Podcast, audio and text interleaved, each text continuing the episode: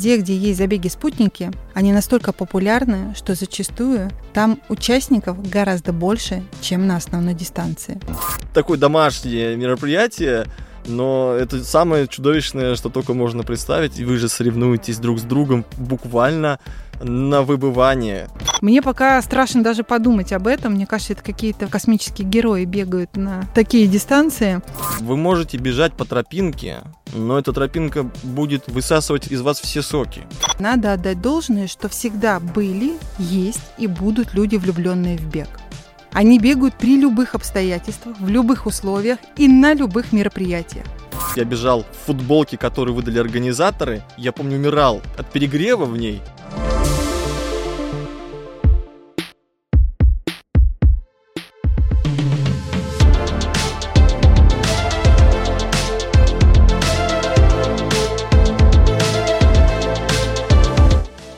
Всем привет! Это третий сезон подкаста New Runners «Побежали». С вами Алла Соколова и Сергей Лютых. Сегодня мы поговорим о забегах. Какие они бывают, чем отличаются друг от друга, какие особенности стоит учитывать и как выбрать подходящий. Также рассмотрим старты на разные дистанции и поверхности. В общем, обговорим все самые важные вопросы в рамках этой темы. Ну что, побежали?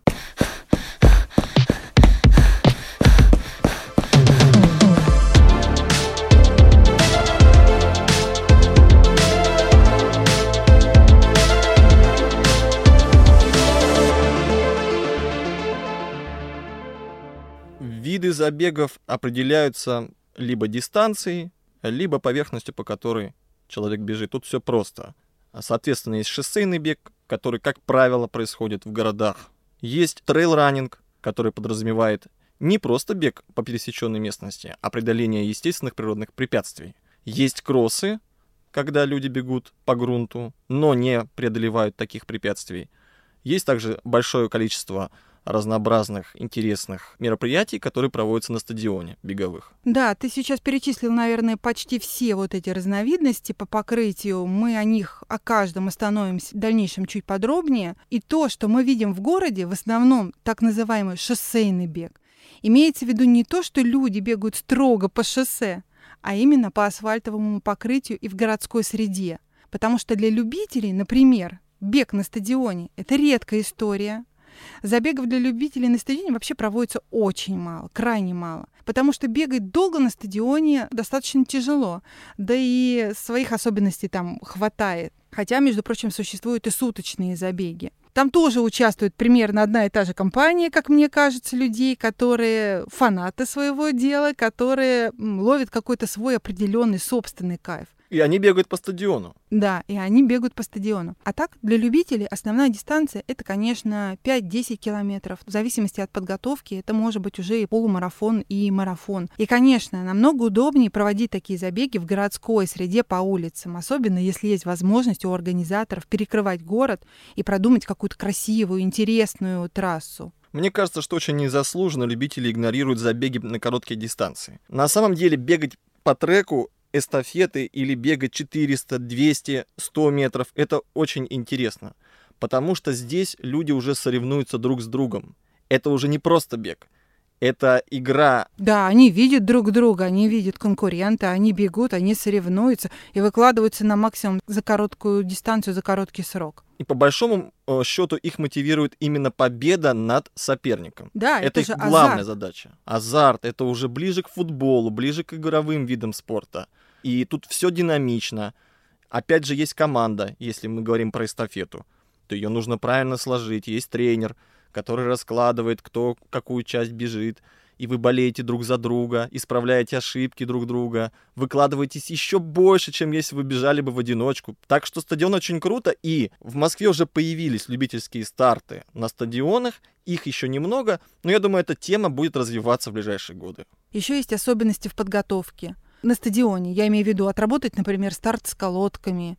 И кроссовки нужны другие с шипами для бега по треку. Вообще, конечно, надо еще знать правила бега на стадионе, когда и на какую дорожку и как переходить. Но я думаю, что любителей вот как раз-таки вот это вот немножко отпугивает. Потому что одно дело, надел кроссовки, вышел на улицу. Все, ты бегун. Ну, пусть даже медленный, но ты же бегун. А тут прям надо по полной отрабатывать, в правилах разбираться. И тем более, когда ты думаешь, я сейчас выйду на тренировку ради чего? Ради 100 метров, которые я побегу? Но мне кажется, что это сложно для любителей, хотя я верю, что по эмоциям это может быть даже круче, чем десятки и чем марафоны. В основном, конечно, для любителей наиболее подходящая дистанция – это 5 километров. Здесь довольно большое разнообразие забегов у нас есть в России, потому что пятерки и десятки проводят еще дополнительно вместе с какими-то крупными соревнованиями, с марафонами или с полумарафонами. И тут выбор действительно огромный.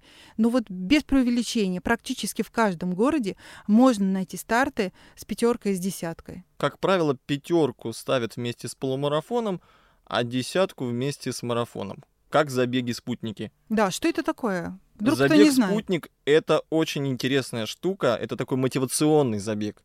Вы мотивируете друг друга. Я помню, когда первый раз сам бежал десятку, это был конец 90-х, собственно, МММ, и я бежал, видел этих людей, которые бежали 42 километра, они мне казались космонавтами, хотя и моя дистанция мне казалась очень большой и сложной. Плюс я бежал в футболке, которую выдали организаторы, не спортивной футболке. Мне казалось, что это такая обязанность. Раз тебе выдали эту футболку, ты должен в ней бежать. Обычная ХБшная футболка. Я помню, умирал от перегрева в ней, но она еще была на, на 5 размеров больше, а я был таким маленьким, худеньким подростком. Смотрелось все это чудовищно, ни одной фотографии, слава богу, не осталось. Но само настроение очень было классное, потому что я смотрел на марафонцев и мотивировался от них, а потом уже многие годы спустя я, наоборот, стал смотреть как марафонец на тех, кто бежит забеги спутника и мотивируюсь от них. Я бегу, я знаю, моей подготовки хватит чтобы финишировать.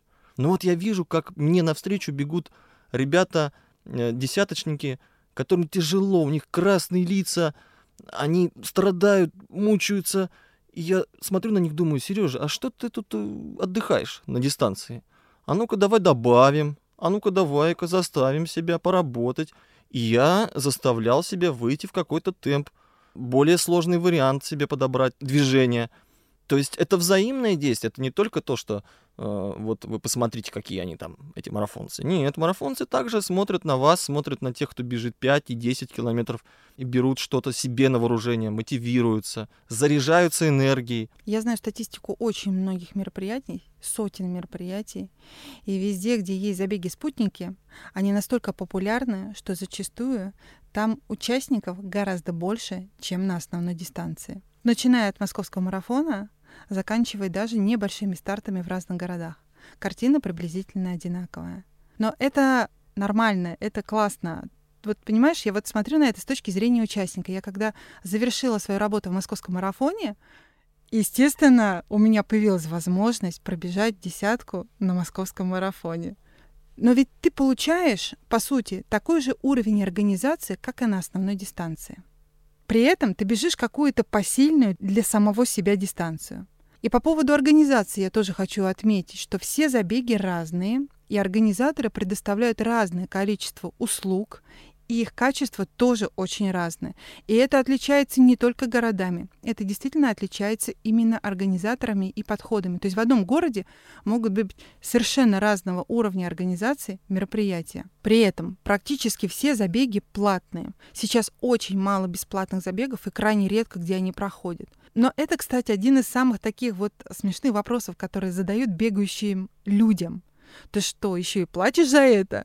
То есть ты отдаешь собственные деньги – за какие-то мучения. Я помню, как слоты стоили по 200-300 рублей на топовый забег в Москве. Ну, то есть копейки. И сейчас, когда стоимость слота выросла кратно, я могу сказать, что эти деньги, они служат дополнительной мотивацией. Ты заплатил, и ты такой думаешь, ё-моё, я отдал деньги, я должен выйти, не просто выйти, я должен еще хорошо пробежать. И я уже не уеду куда-нибудь там на дачу, если вдруг меня туда позовут по какому-то не очень важному делу. Это дополнительная мотивация и дополнительный стимул не пропустить это мероприятие. Я заплатил большое количество денег. И к тому же я добавлю, что вот мой отец ветеран боевых действий, и у него есть льгота в сериях э, забегов э, того же бегового сообщества, он участвует бесплатно. И вообще вот льготная система, она развивается на забегах. Да, есть э, достаточно дорогостоящие слоты для обычных взрослых людей, кто работает и может это себе позволить, но есть и э, льготная программа для ветеранов, для инвалидов, и эта история, она развивается. Я единственное, что могу вот буквально добавить со стороны организаторов, это выглядит, знаешь, следующим образом. На бесплатных стартах в итоге на дачу к друзьям уезжают и не доезжают до мероприятий порядка 30-40%. Можешь себе представить? Но 40% это очень много. То есть должно было быть тысяча людей. 400 не доедет на бесплатном мероприятии. А если мероприятие платное, то не доезжает буквально 15%. Но уже по другим причинам.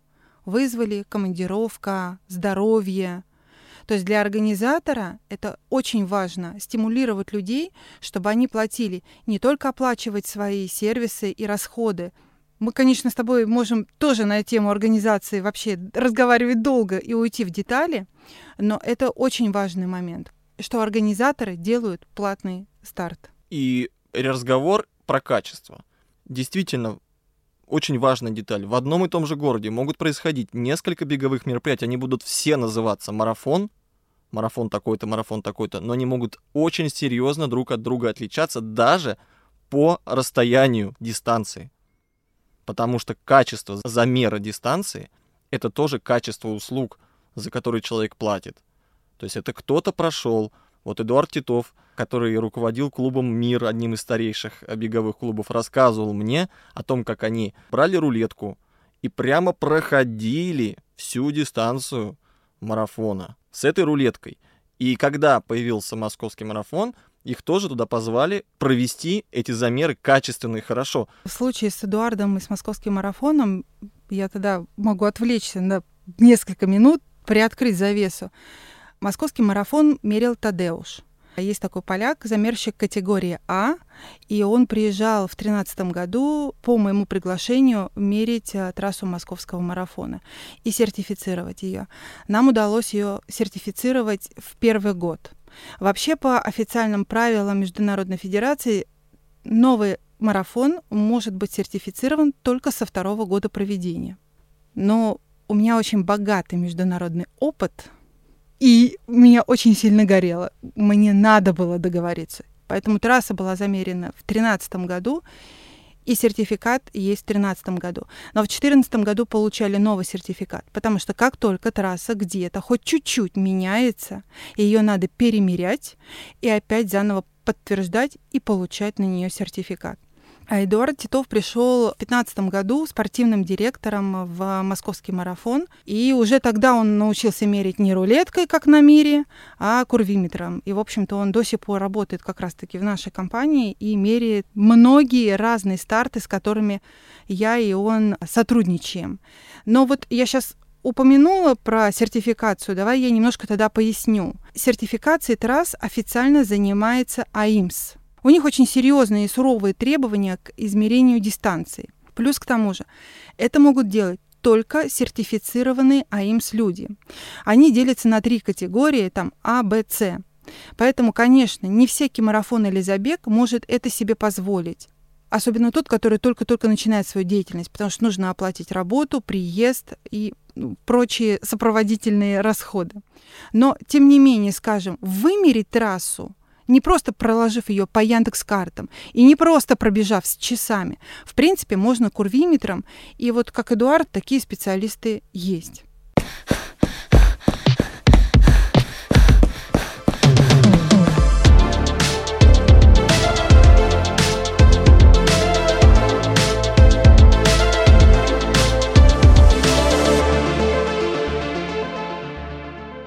Кроме самой дистанции и качеству ее промерки. Есть такие вопросы, как питание на трассе, вода. Это тоже просчитывается, и это очень чувствительная тема для марафонцев. Я знаю даже примеры больших иностранных забегов, не будем их называть, но красиво звучащих, где были проблемы с водой, когда люди после 30-го километра, когда начинается как раз самый сложный период, вот эти 12 последних километров, и заканчивается вода И что ты будешь делать? Я как-то принимал участие в небольшом забеге, и тоже не хочу его назвать, потому что эти люди могут обидеться. Я рад, что они все равно решились э, это организовать. Но был момент, когда закончилась вода, и мы просто взяли и отклонились от курса, чтобы добежать до ближайшего магазина и купить воды. И там был э, курьезный момент в том заключался, что хозяева этого магазина быстро сориентировались и выставили стол, на который стали быстро выставлять эту воду, и там как-то очень быстро шла расплата, то есть как-то там они выкрутились, но пока небольшая пробочка возникла. Участников забега было немного, поэтому это не было такой очень большой проблемой, и никто не пострадал. Но вообще, когда жарко, особенно в жаркий день, летний, в знойный, на марафоне, оставить без воды участников, это означает рисковать их здоровьем. Поэтому, когда мы говорим про качество организации, про сертификацию, про уровень подготовки, уровень проведения мероприятия, это еще и вопрос безопасности. Поэтому нужно, возвращаясь к теме выбора забегов, обращать на это внимание. И действительно, если вы видите, что в вашем городе проводится 2, 3, 4 мероприятия, которые называются марафон, марафон, марафон, выбрать лучше не тот, который проводится в какой-то тот день, который вам удобнее. Лучше обратить внимание на уровень подготовки, на то, кто его организует, как, сертифицирована ли эта трасса, и на другие моменты, которые мы узнаем открывая положение. Да, ты знаешь, положение это очень важно читать. Но вот у нас а, в стране сертифицированных трасс очень мало. Это фактически там Белые ночи, Казанский марафон, Томский, Сибирский, Рождественский в. У нас на самом деле очень маленький список сертифицированных марафонов. А проблем с водой я вот встречала совершенно на разных стартах. На именитых стартах, участники которого пили воду из болота и из речек, потому что однажды не хватило воды. Я лично на своей машине намотала 500 километров на том мероприятии в Суздале с Эдуардом, скупив всю воду из близлежащих магазинов и пытаясь на своей машине пробраться вообще в те места, куда пока телят не гонял, понимаешь, чтобы хоть как-то напоить. И то мы не успевали все это сделать. Я добавлю, что на шоссейном старте особенно в трейл-раннинге, человек должен рассчитывать на себя. Каждый участник должен учитывать свои индивидуальные особенности, учитывать особенности погодных условий. Это спорт для взрослых людей, которые готовы самостоятельно понять, что им необходимо, за что они опасаются. Я бежал тульский марафон в прошлом году, и я опасался, что не будет воды. Был очень жаркий день.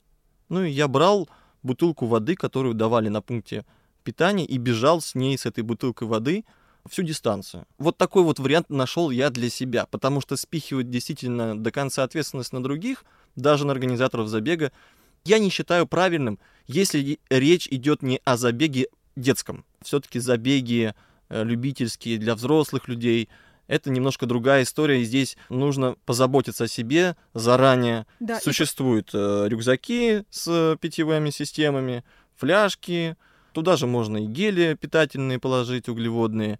Не пренебрегайте этими вещами, будьте внимательнее к себе и позаботьтесь о себе сами. И ориентируйтесь обязательно на погоду. И это касается что новичков, что более профессиональных и опытных участников. Организатор организатором, но очень много совершенно разных случаев. Конечно, прекрасно, когда выходят местные жители и поют из колонок, выносят воду и поддерживают участников. Но в первую очередь я тоже считаю, что надо позаботиться о себе самому. Еще один нюанс, на который часто обращают новички при выборе мероприятия, это пакет участника. Мне, как организатору, это тоже такой важный момент, потому что люди, которые приходят на мероприятие первый, там, второй, третий раз, они все это получают, ну, представляете, человек впервые держит в руках номер – или чип. Он смотрит, сзади полоска наклеенная. Поверь мне, на выдаче иногда спрашивают, а что это такое?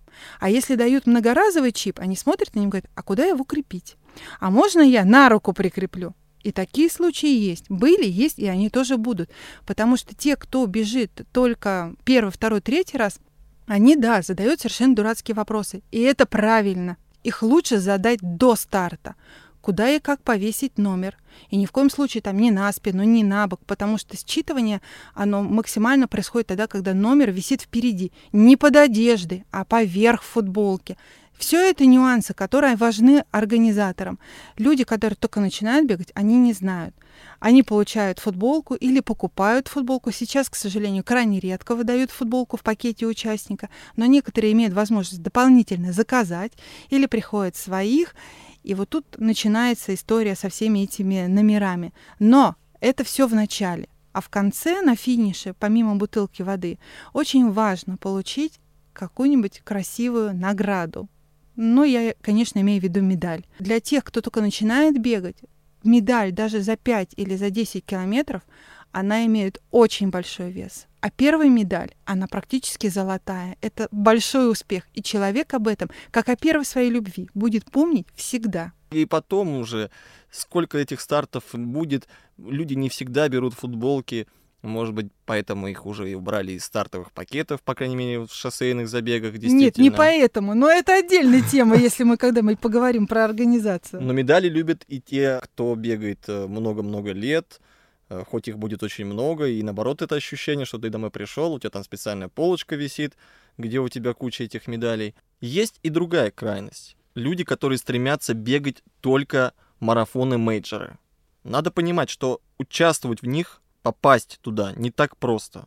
И дело не в наличии авиабилетов и визы, а в том, что на мейджорах большое количество участников, и к ним предъявляются определенные требования. Иногда это нужно пройти розыгрыш слота, как в лотерею.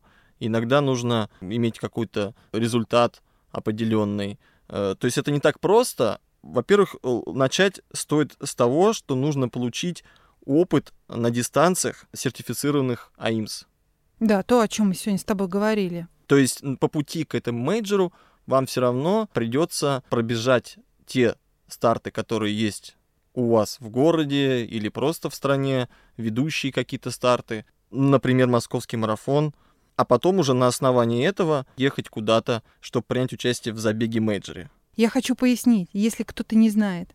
Марафоны-мейджеры — это шестерка самых крупных марафонов мира, которые объединены в общую сеть. И, кстати, возможно, скоро их станет семь, а не шесть, потому что какой-то китайский забег, я знаю, уже претендует на то, чтобы стать седьмым. Я знаю также Сингапур и Ченда претендуют. Ну, в общем, вполне возможно, они будут расширяться, когда ситуация улучшится. И если вы пробежите все шесть мейджеров, то получите одну огромную медаль за финиш. Этих всех шести марафонов. Я бы тоже хотел пробежать мейджор. Бостон и Нью-Йорк. Хотя я боюсь э, высоты, и вот по высоким этим мостам Нью-Йорк я не знаю, как бы я бежал. Ну, наверное, все равно пробежал, если у него такой слот появился. И э, бывают чудесные такие варианты, когда люди попадают туда случайным образом. Иногда даже это первым стартом для них является. Но э, надеяться на то, что такое произойдет с вами, не стоит. Да, и если уже произойдет, то лучше, конечно, выбрать берлинский марафон, потому что он самый плоский. И, как правило, с него начинают. Ну и плюс к нам на одном континенте всегда было проще туда добираться. Я еще хочу обратить внимание на то, что есть марафоны, которым присуждаются разные лейблы. Они бывают золотой, серебряный, бронзовый. ИАФ — это Международная ассоциация легкоатлетических федераций. Она как раз и есть та организация, которая присуждает лейбл марафону. То есть это главная компания, которая, в общем-то, решает во всем мире и дает разные статусы. Мероприятий с лейблами, конечно, намного больше, чем мейджеров. Они практически есть в каждой стране. Там сотни забегов, и это можно посмотреть у них на сайте. Но опять же, тоже не так много, чтобы большинство забегов в той или иной стране имели эти самые лейблы. В России, к сожалению, на сегодняшний момент ни один забег не обладает ни одним лейблом. Мы все знаем, что был сибирский марафон, у которого был бронзовый лейбл. Это довольно-таки высокий статус. Такого не было даже у московского марафона. Но в итоге лейбла не стало просто потому, что не едут профессионалы в страну, где дисквалифицирована легкоатлетическая федерация. Лейблы дают не столько за уровень организации, хотя, конечно же, там и к разметке трассы, и к питанию есть свои требования. Лейбл дают прежде всего за участие элитных спортсменов.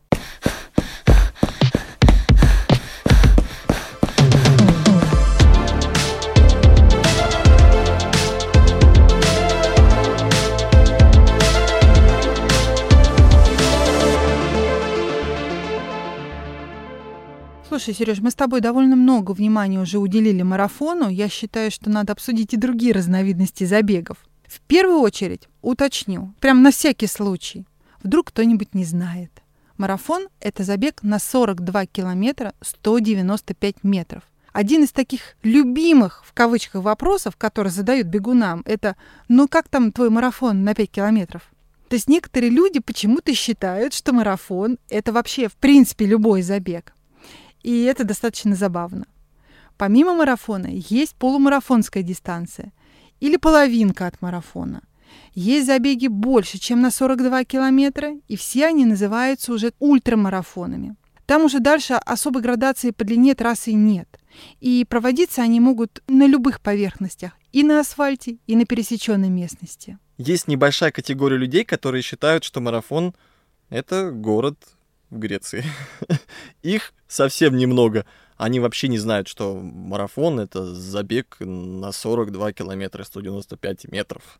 Кстати, именно такая цифра получилась далеко не сразу. Первые марафоны, они были на дистанцию 30 с небольшим километров, а когда это мероприятие проводили в Лондоне, то когда рисовали трассу, захотелось провести ее мимо Королевского дворца. Для этого ее немножечко увеличили, чтобы королевская семья могла поприветствовать спортсменов. С той поры так и осталось уже железно 42-195. Это именно классический или королевский марафон. А еще есть понятие суточного бега. Он представляет собой преодоление как можно большей дистанции за временной промежуток, то есть 24 часа. И он может проводиться на 400-метровом стадионе или по кругу, длина которого составляет 1-2 километра.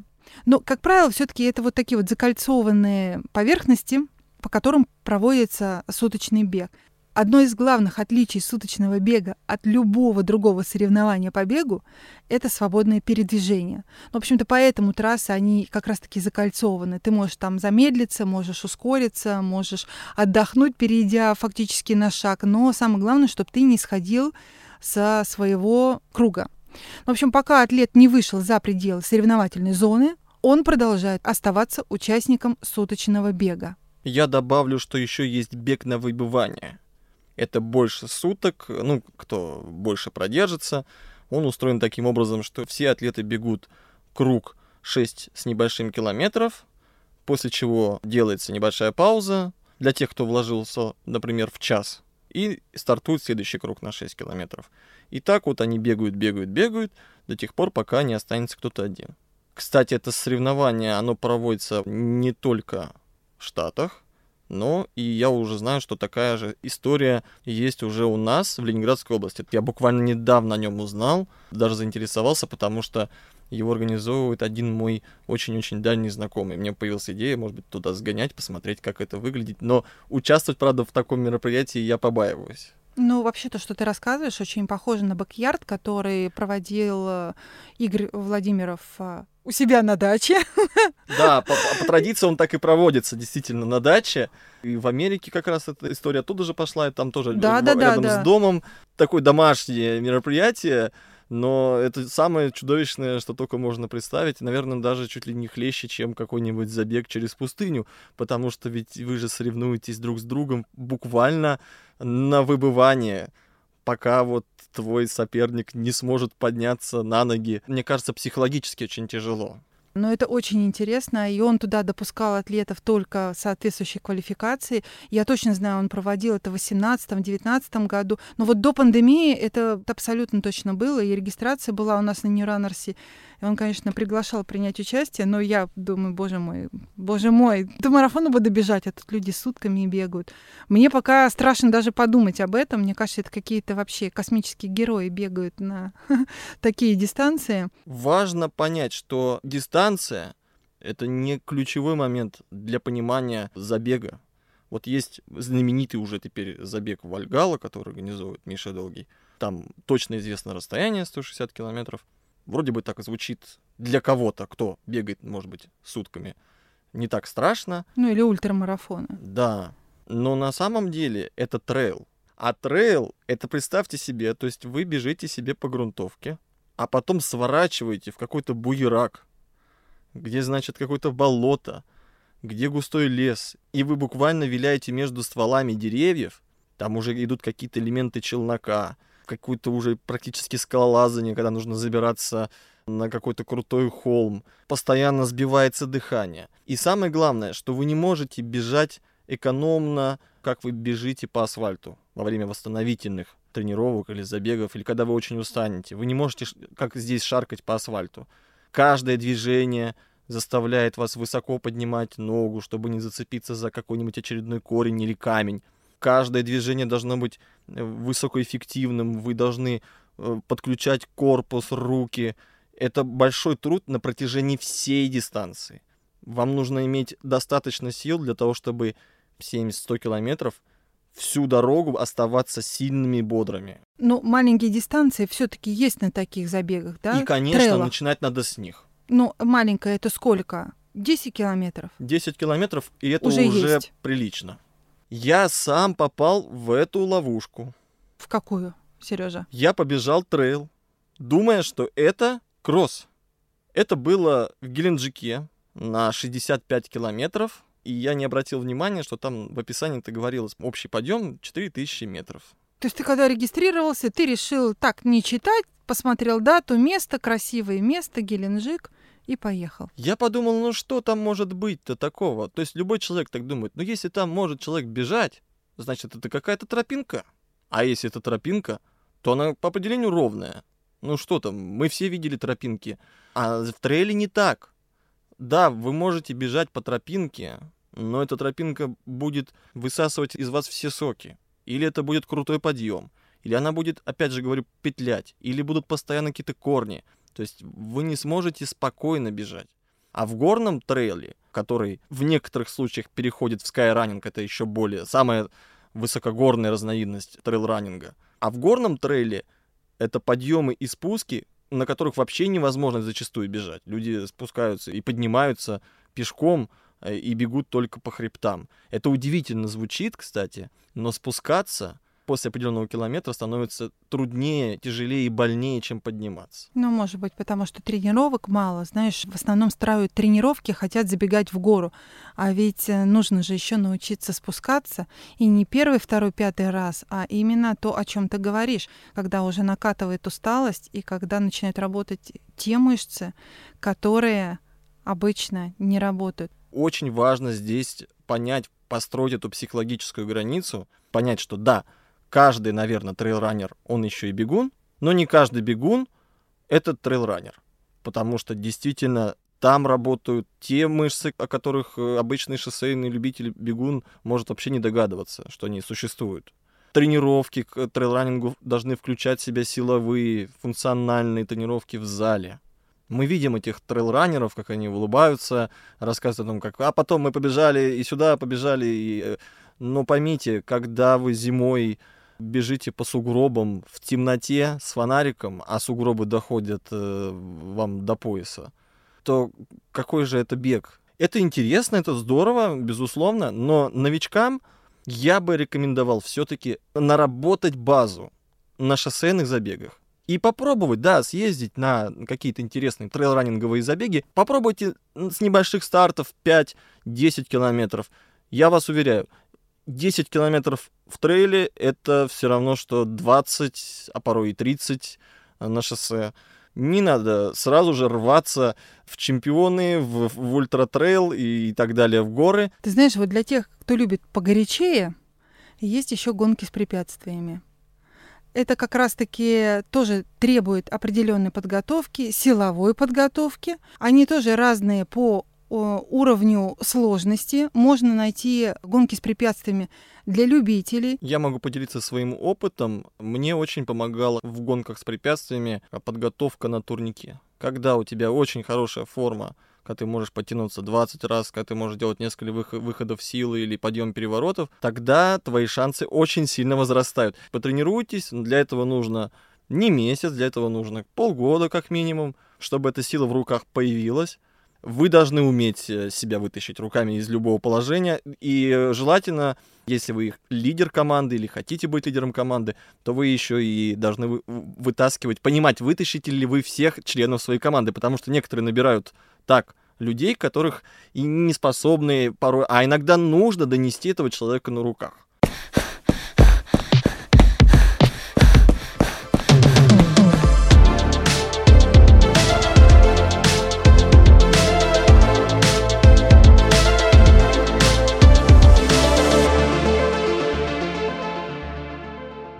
Есть еще также подвид горного бега – это скайранинг. У скайранинга более четкие границы определения.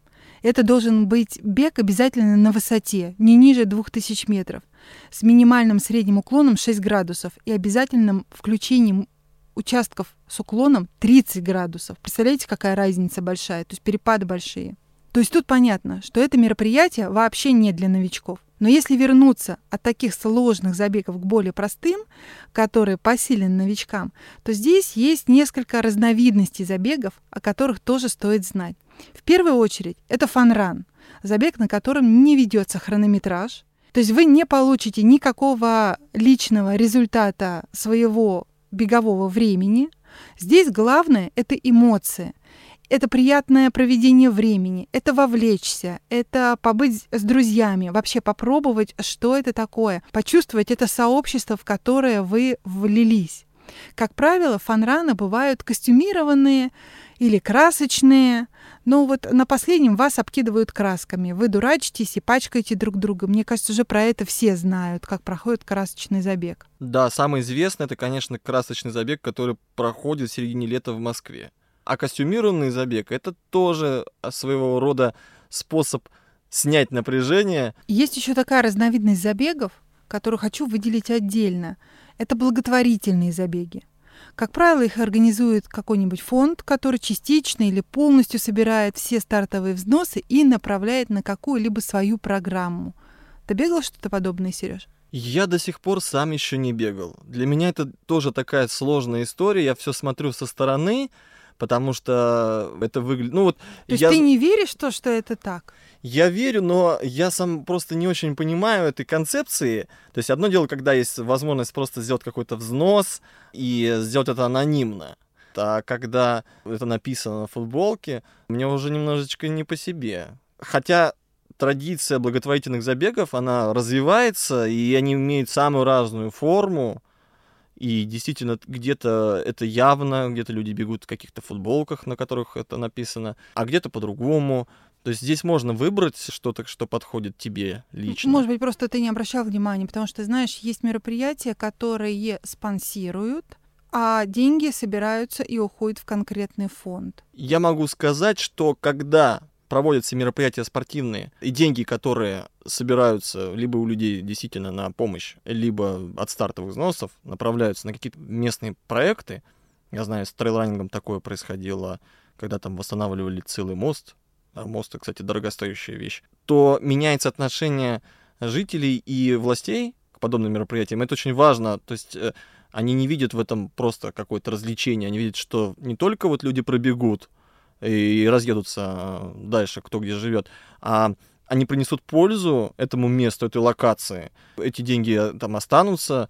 В конце концов, трейлранеры, они ведь много кушают, как и марафонцы, поэтому и местные заведения, которые общепит, они же тоже получают какую-то выгоду. То есть это очень здорово, когда люди, организаторы имеют возможность показать, э, что вот этих мероприятий, они помогают развиваться местности, в которой они проводятся. Соответственно, больше будет желания с ними взаимодействовать у властей, больше будет приязни у местных жителей, они не будут срывать ленточки э, на трейлеровых забегах, которые помогают ориентироваться на местности и не потеряться на маршруте.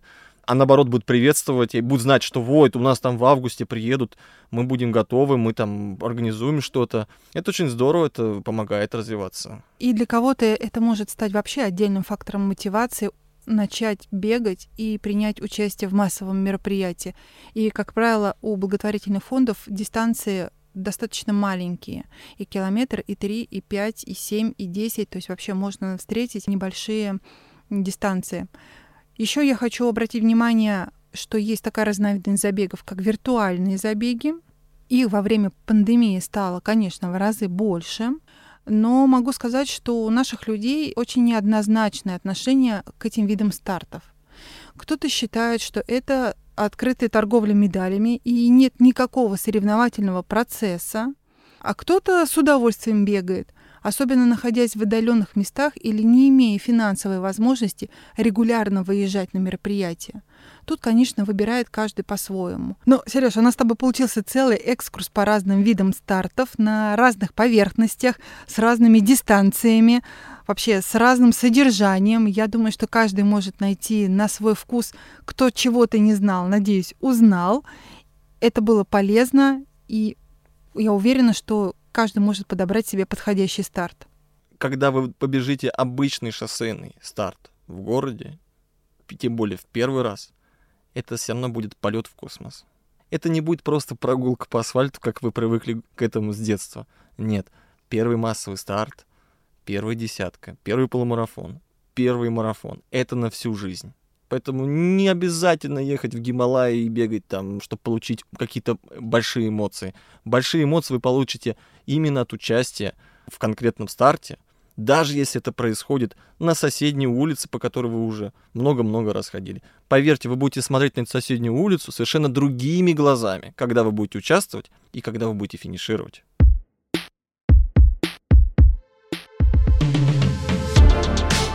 Это был подкаст New Runners «Побежали». Присылайте нам на почту любые вопросы о беге, и мы обязательно ответим на них в следующих выпусках. Подписывайтесь на подкаст New Runners «Побежали» и слушайте нас везде. На Soundstream, в Apple и Google подкастах, на Spotify, Яндекс Музыке, Кастбоксе и других удобных вам подкаст-площадках. Ставьте оценки, пишите комментарии, советуйте нам героев и темы. Мы будем очень вам благодарны. С вами были ведущие Алла Соколова и Сергей Лютых, а также Татьяна Батурина – наш бессменный редактор и звукорежиссер выпуска. thank